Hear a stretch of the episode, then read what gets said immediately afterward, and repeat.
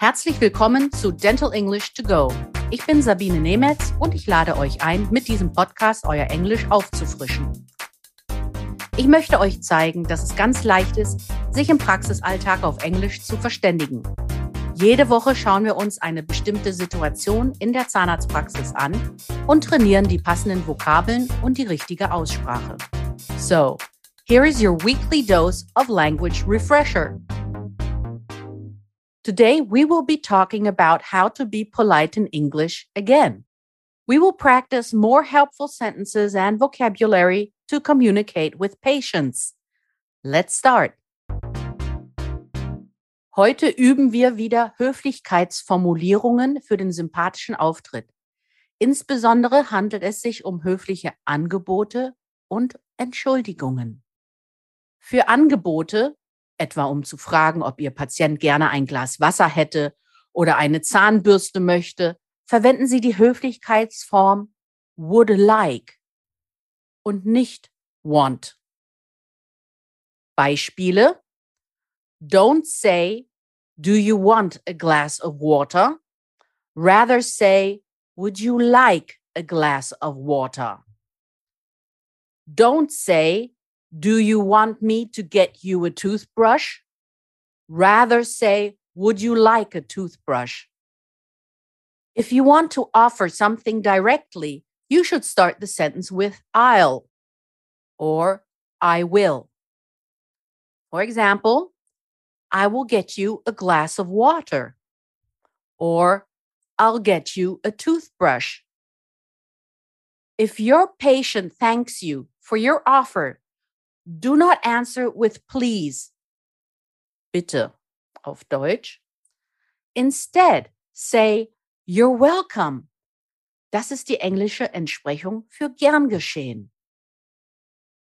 Other sentences that you can use are my pleasure, not at all, don't mention it. Höflichkeitsformen für Entschuldigungen oder um Bedauern auszudrücken.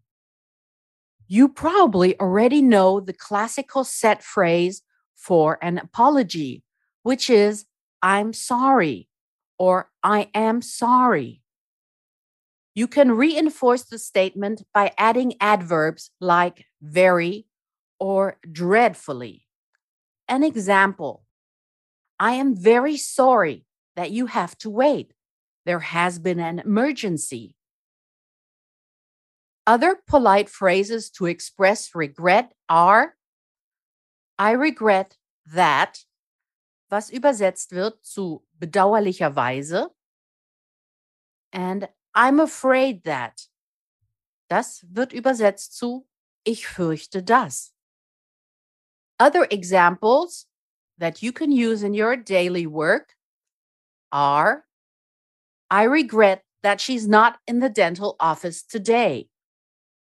Or, we regret that we need to postpone your appointment.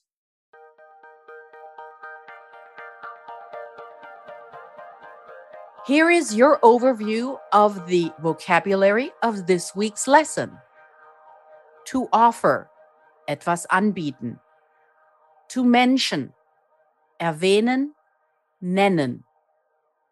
To apologize, sich entschuldigen to regret, bedauern, to wait, warten, to postpone, etwas verschieben, very, sehr, dreadfully, schrecklich, furchtbar, apology, Entschuldigung, you're welcome, gern geschehen, emergency, Notfall.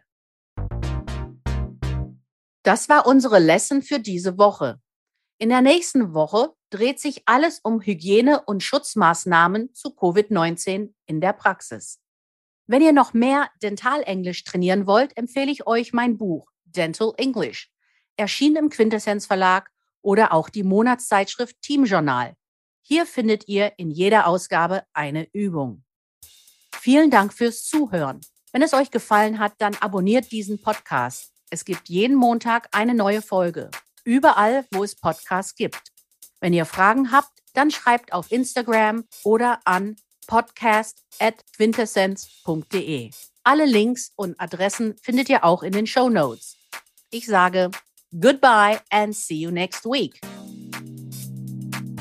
Das war Dental English to Go mit Sabine Nemetz, der Englisch-Podcast für den Praxisalltag ein Quintessence Podcast.